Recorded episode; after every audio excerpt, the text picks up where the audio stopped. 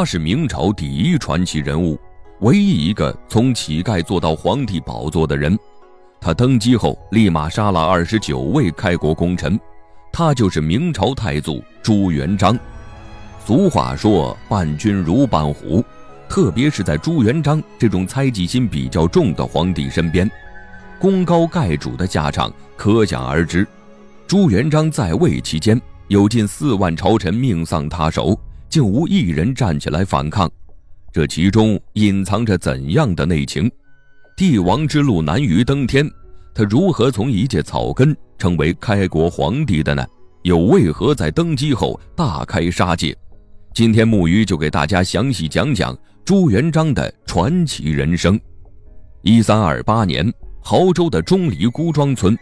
有一个男婴咕咕坠地，他的哭声大得吓人，让陈氏和其父朱世贞高兴万分。他是家中的第四子，家族里排在第八位。父母通过商议后，给他取名为朱重八，也就是后来的朱元璋。由于家庭贫困，祖辈又拖欠税款，他可以在众多兄弟姐妹中活下来，便是天大的造化。为减轻家庭负担。朱元璋从小就开始给地主放牛。元朝末年，元顺帝统治时期，朝廷昏庸腐败。从一三四三年开始，亳州发生旱灾，第二年又陷入蝗灾和瘟疫的困境。朱元璋的亲人相继去世，剩下的为了活命，都各自分开逃生。走上穷途末路的他，来到了黄觉寺，剃度做起了和尚，负责上香、敲钟、烧火做饭。原本他以为就这样安度一生，谁知道不久后闹饥荒了，缺少粮食的情况下，寺庙主持打发他云游化缘。就这样，才做五十天和尚的他，带着一个碗，开始了流浪乞讨的生涯。他从亳州向南走了一段时间，随后又往西去了河南，流浪三年的时间，他去过不少出名的城市，也见识过各地的风土人情。积累了丰富的社会经验，许是如此，养成他坚韧又勇敢的性格。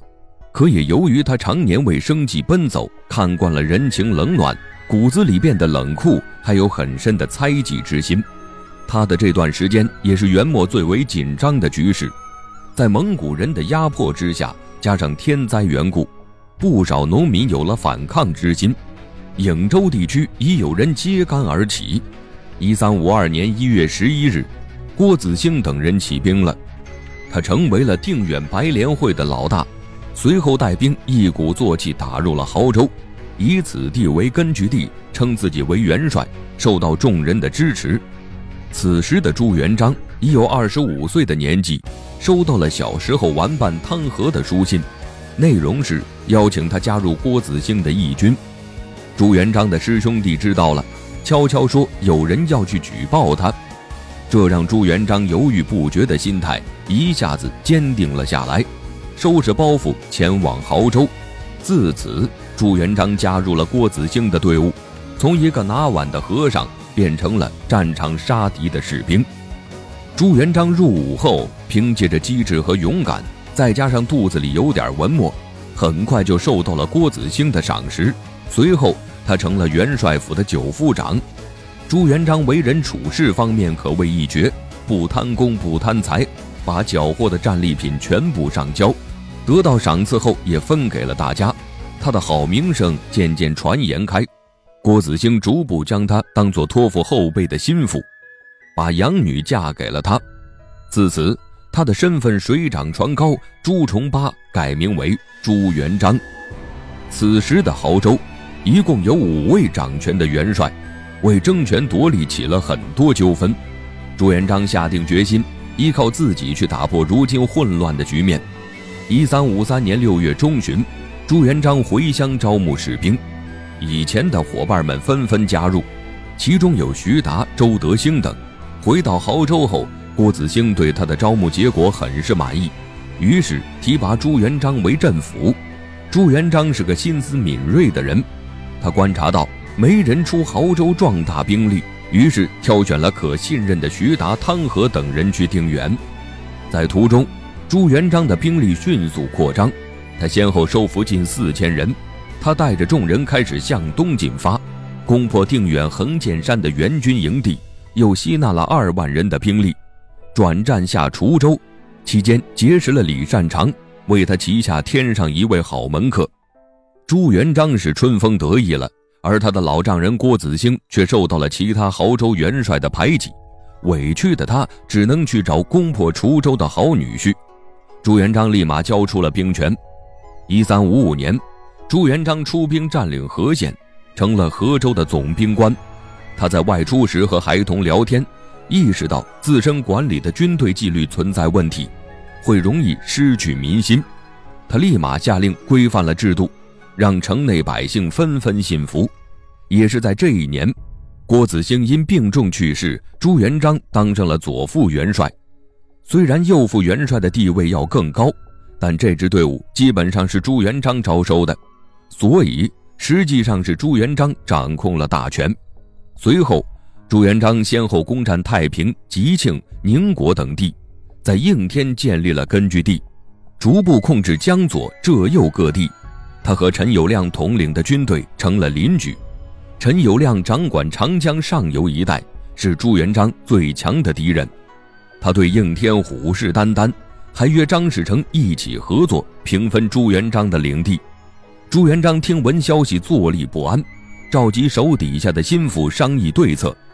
刘基认为，陈友谅不容小觑，一定要集中力量打败他。朱元璋很是认同，于是。故意让以前是陈友谅朋友的康茂才写了封愿意在江东桥做内应的书信。六月二十三日，陈友谅率领兵到应天的江东桥。当他意识到上当受骗，朱元璋所派的伏兵已经展开了攻击，陈友谅大败而归。朱元璋乘胜追击，立马收复太平，攻占信州、安庆。陈友谅只得仓皇逃窜到九江。次年八月，卷土重来，收复安庆。朱元璋则率军前往江州，占领了陈友谅的老巢，而后将湖北东南部和江西收入囊中。一三六三年二月，朱元璋带领众将士去安丰救刘福通等人，陈友谅率军去洪都打反攻战。原本以为会轻松攻占成功，谁知道杀出个朱文正，此人正是朱元璋的侄子。领兵坚守八十五天，他只能包围洪都，再做打算。过了五个月，朱元璋带着二十万大军赶往洪都。陈友谅收到消息，将兵力集中起来。朱元璋和他在鄱阳湖决战，朱元璋的军队以火攻敌，陈友谅死于乱箭中。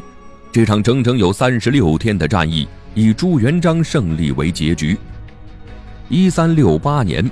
朱元璋于南京登上了帝位，国号大明，年号洪武，享有荣华富贵的他没有丝毫懈怠之意。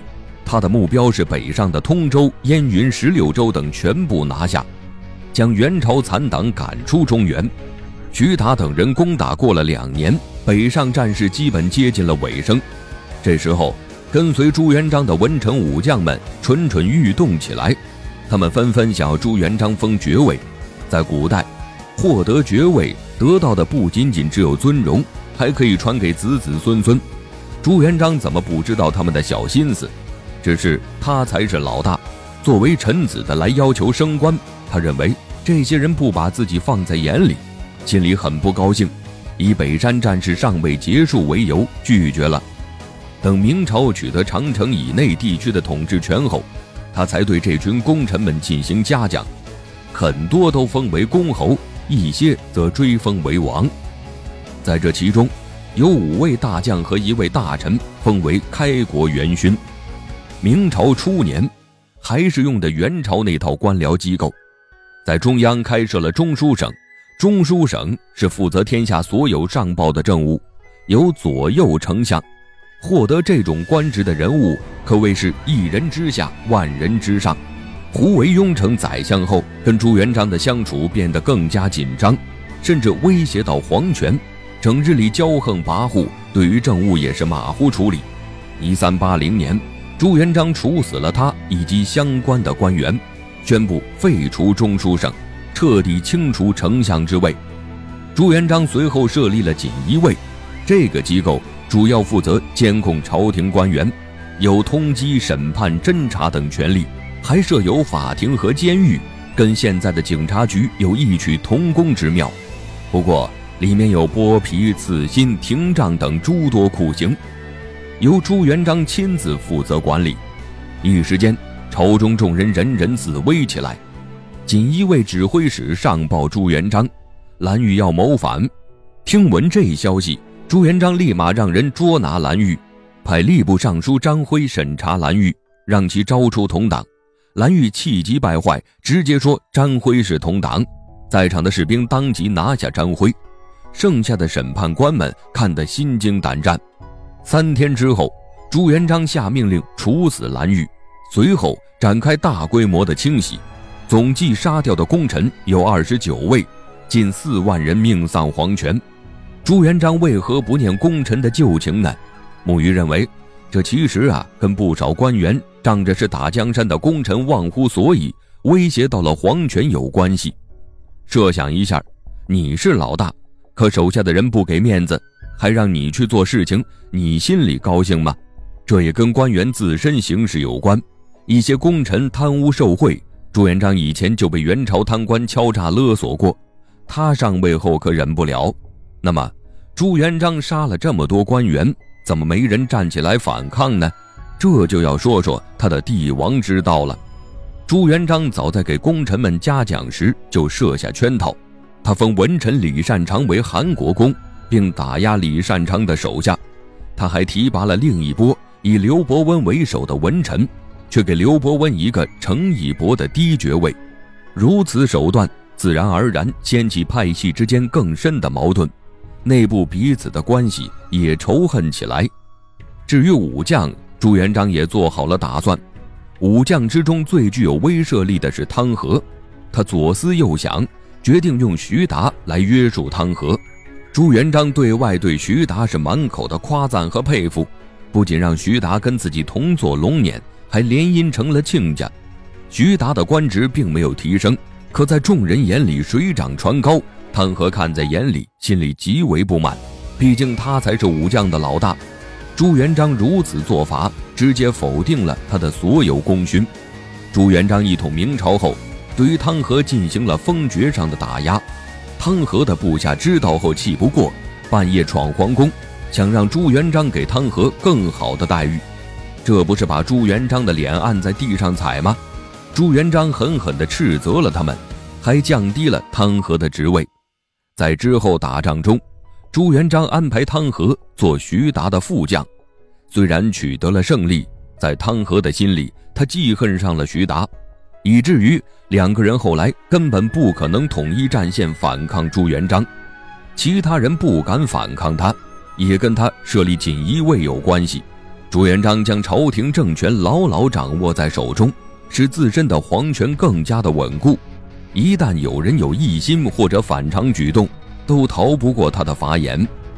朱元璋此人统治明朝共三十一年，很多人听闻。他是从和尚登上帝王之路，总觉得他过于幸运，离不开功臣的辅助。可他自身也是有一定才华智慧的，否则谁会愿意跟从他一起闯天下呢？